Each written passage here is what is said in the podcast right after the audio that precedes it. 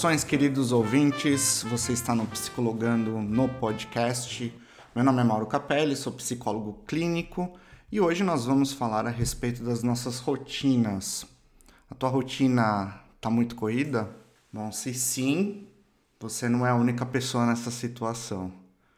Ah, teve um, um artigo da revista The Economist que ela falou o seguinte: todo mundo, em todo lugar, parece estar ocupado.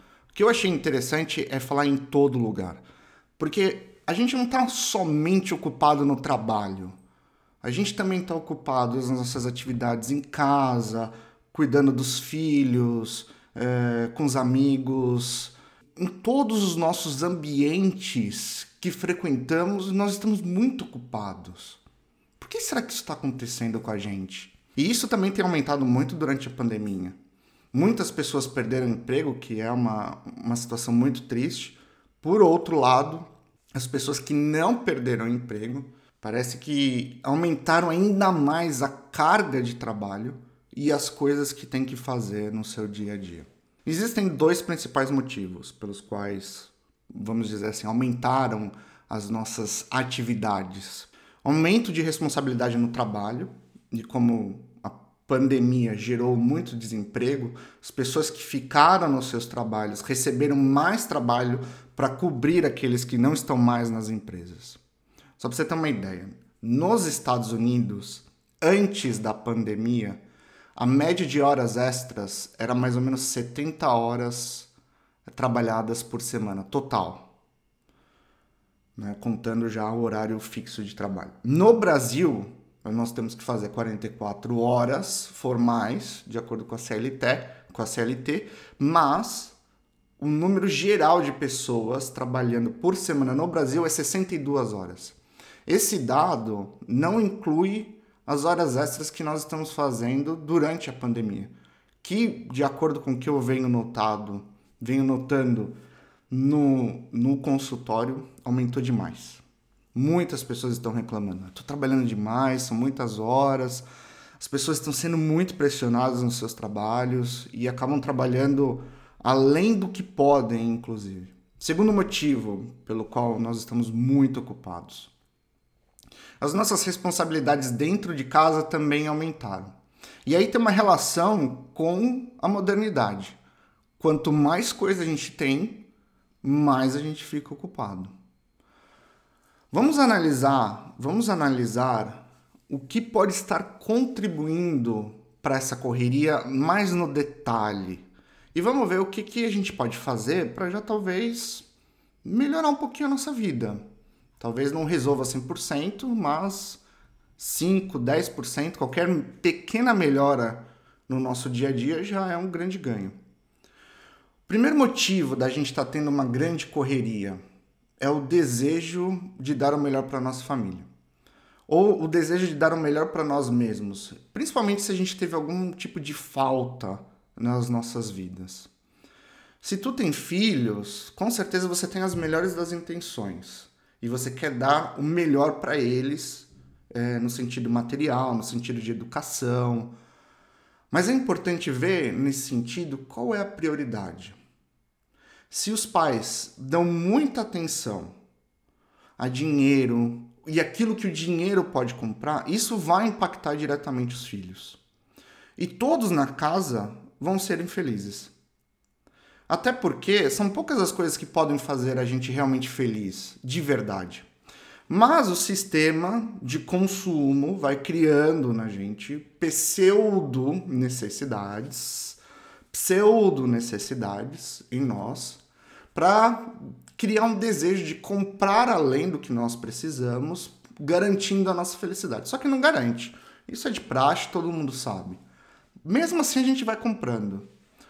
É, isso vai debilitar a nossa saúde física, sem dúvida, e a nossa saúde psicológica. E às vezes nós queremos que as crianças, nossos filhos e filhas, tenham um bom futuro. Aí a gente inscreve a criança no inglês, a gente escreve na música, a gente escreve, escreve no espanhol, aí ainda faz natação e acaba sobrecarregando as crianças de um monte de atividade. E isso também vai gerando estafa nos pequenos. Não tem como fugir muito disso. Então talvez esse seja um dos principais engajamentos. Às vezes a gente tem essa boa intenção de querer dar o melhor, mas acaba sobrecarregando. Ou, por querer dar o melhor, não dá devida atenção à, à família. Esse desejo de dar mais para nossa família, isso reflete no comportamento das crianças diretamente. Então, com certeza, as crianças também vão se sentir mais, feliz, mais infelizes. O segundo ponto: quanto mais, melhor. Essa é a ideia, vamos dizer assim, espinha dorsal de toda a sociedade do consumo. Porque a propaganda ela vai tentar nos convencer de que a tecnologia ela ajuda a gente ganhar mais tempo. Não é? Então, por exemplo, você tem o seu celular e ali você já tem o seu e-mail, você já tem todas as mensagens, você já tem todas as informações necessárias para o seu trabalho, você ganha tempo que você não precisa gastar talvez para abrir um computador. Você consegue, é, em tempo real, quando está no Uber, responder a um cliente sem precisar estar na sua mesa para poder enviar esse e-mail para esse cliente. Então você ganha tempo. Essa é a ideia que a tecnologia vende para nós. E a gente compra essa ideia de que vamos então investir mais em tecnologia. Porém, ao mesmo tempo que nós vamos adquirindo mais e temos mais opções de escolhas, a gente aumenta o tempo que gasta vendo quais as opções nós vamos comprar. Vamos dar um exemplo aqui. É, você vai comprar talvez um tênis. Você gasta mais tempo procurando um tênis, mesmo que seja rápido, internet rápida, páginas eh, de sites que você pode comprar de maneira super rápida, você gasta mais tempo comprando, é, pesquisando essas coisas do que antes, quando não existia tanta tecnologia. Vamos ver aqui alguns dados a respeito disso. Aqui, tanto na. São números gerais, não são números é, muito pontuais, não, tá? São só para você ter uma ideia, você que está me ouvindo agora. Você sabia que, por exemplo, as pessoas no geral gastam 26 minutos para escolher comprar um óculos? Qual armação, tipo e etc. 26 minutos.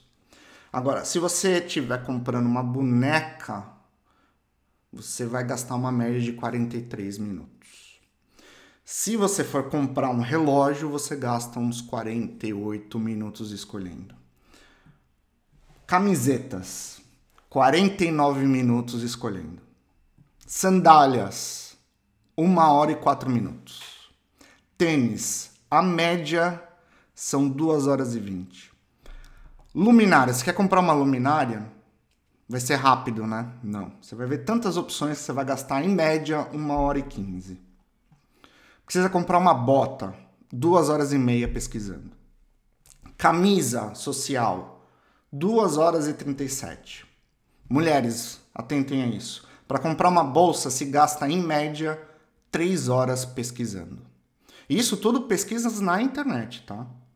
Quer comprar uma calça jeans? Calça jeans é básico, usamos todos os dias, né? Aquela roupa pro dia a dia. 3 horas e 11. Jaquetas, 5 horas nós gastamos pesquisando. Vestido, seis horas pesquisando. Agora, sombrem-se. Produtos de maquiagem, gasta-se em torno de 11 horas pesquisando. Brincos, 15 horas. Perfumes, 16 horas. Sapatos com salto alto, 16 horas e meia. Gasta-se em torno de um dia e três horas para se comprar cadeiras. Quando você quer comprar talvez uma cadeira para jogo de mesa. E mais um dia e 17 horas para você comprar a mesa.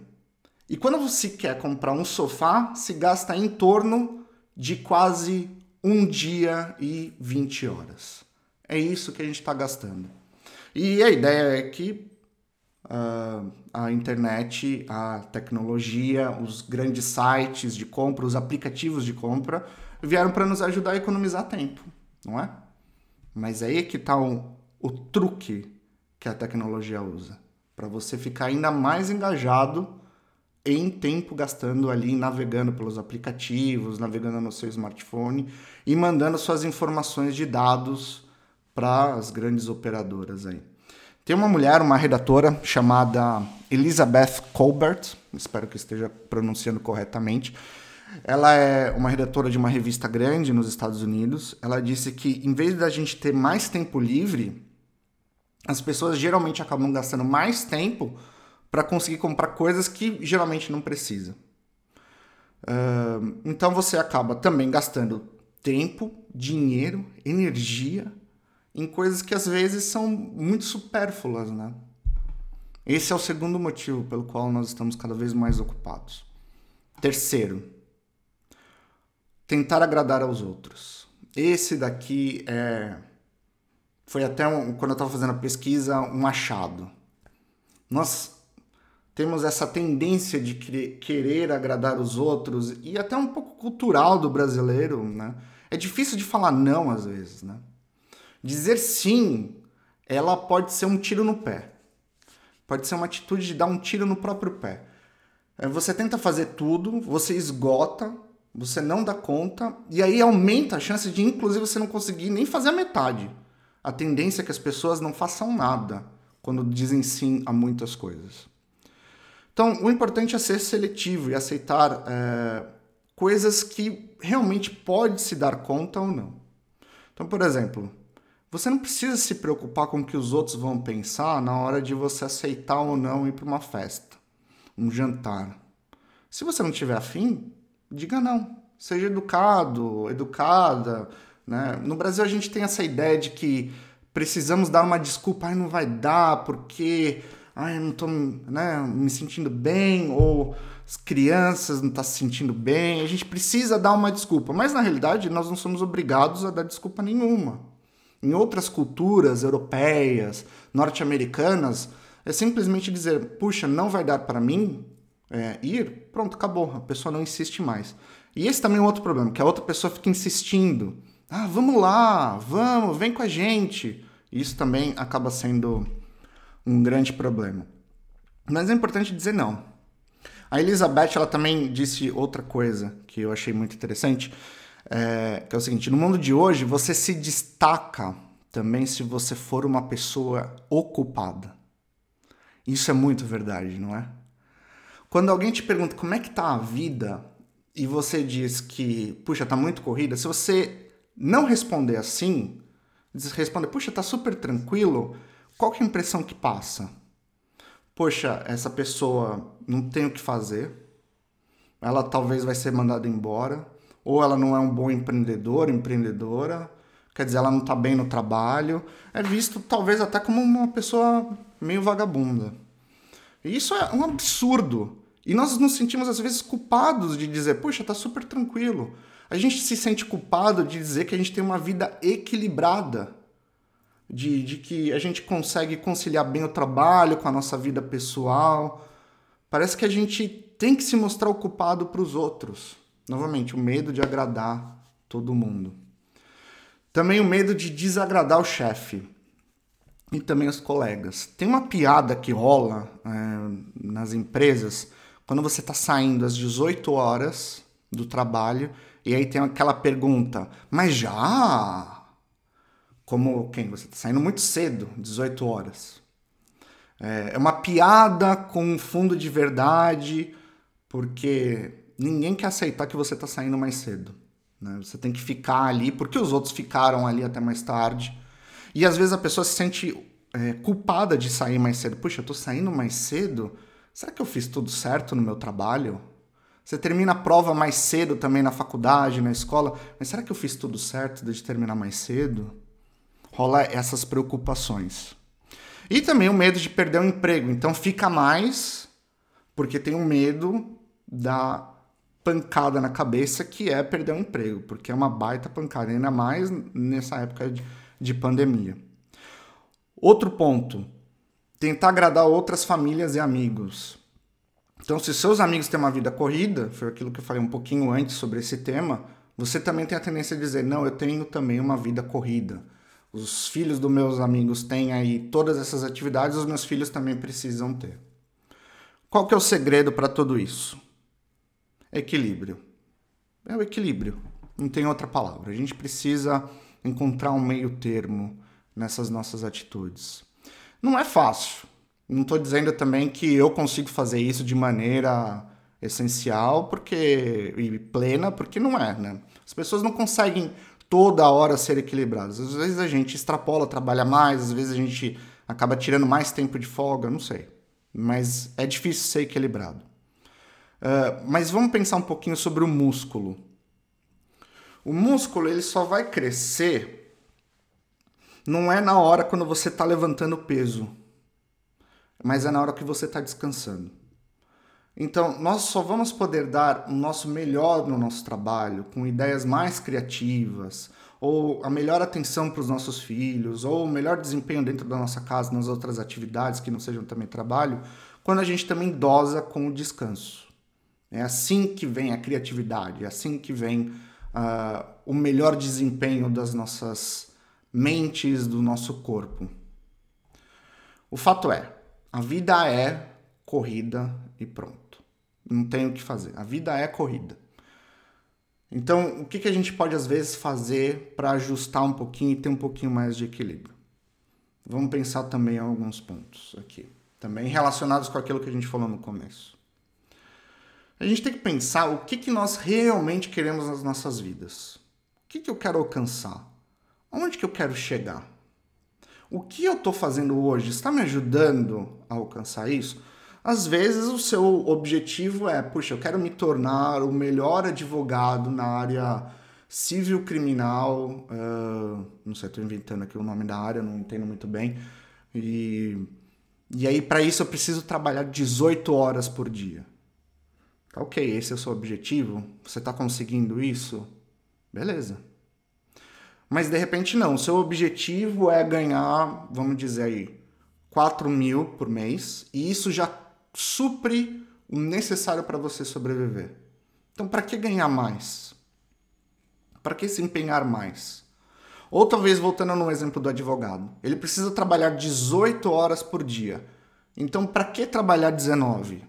Vamos manter então as 18. Vamos manter aquilo que dá para alcançar, né? E não se esgoelar tentando.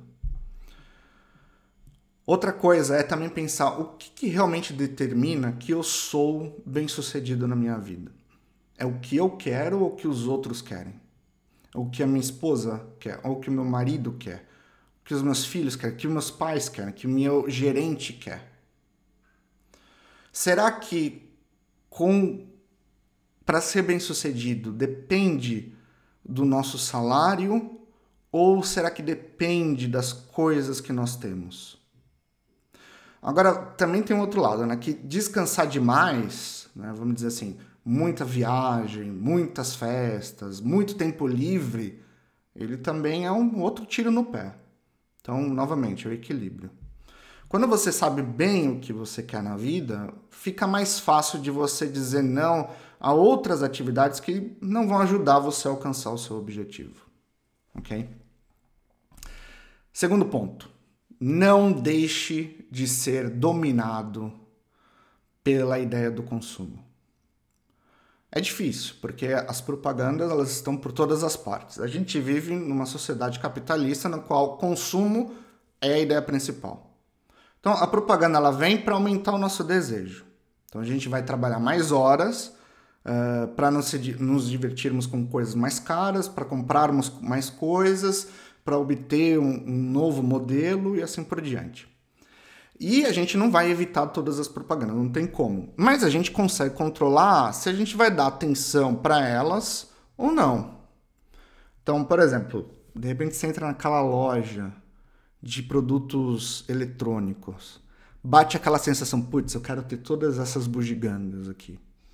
Você vai dar atenção para esse desejo? Ou será que não? você não vai dar atenção. Controlar isso, é, é, todos nós temos a, a, capacidade. É claro que às vezes pode ser que a gente esteja tão envolvido na nossa, no nosso empenho para comprar que seja mais difícil. Mas, às vezes, com ajuda e talvez ajuda de amigos, familiares ou de um psicólogo, a gente consegue controlar isso. Outra coisa que nos ajuda é parar de pensar no que você precisa ou no que você quer. Um, não ficar tentando pensar muito, eu ah, preciso comprar isso, preciso comprar aquilo, esquecer um pouco esse pensamento. Outra coisa que influencia nisso é as nossas amizades, com quem que a gente está andando. Tem um filme interessante com a Demi Moore que se chama Contrato por Amor. Eles são atores que são contratados pelas empresas de propaganda, não me lembro muito bem o, qual era a empresa que contratou eles. E aí eles são contratados para fazer o papel de marido, mulher, aí outras pessoas são contratadas para fazer os filhos. E aí eles são alocados dentro de uma casa no subúrbio nos Estados Unidos, numa região super nobre, e eles têm que vender os objetos para as outras pessoas. Então eles fingem ser essa família, e aí eles vão eh, convidando os vizinhos, vão fazendo amizade com os vizinhos e vão fazendo propaganda dos produtos que eles têm. Então ele fala assim: olha, é, essa televisão aqui é maravilhosa que eu comprei, ela tem tantas polegadas, ela faz isso, faz aquilo, faz aquilo outro. E depois eles vêm, junto com a empresa que contratou eles, quanto que conseguiram vender naquela região para as pessoas que foram influenciadas.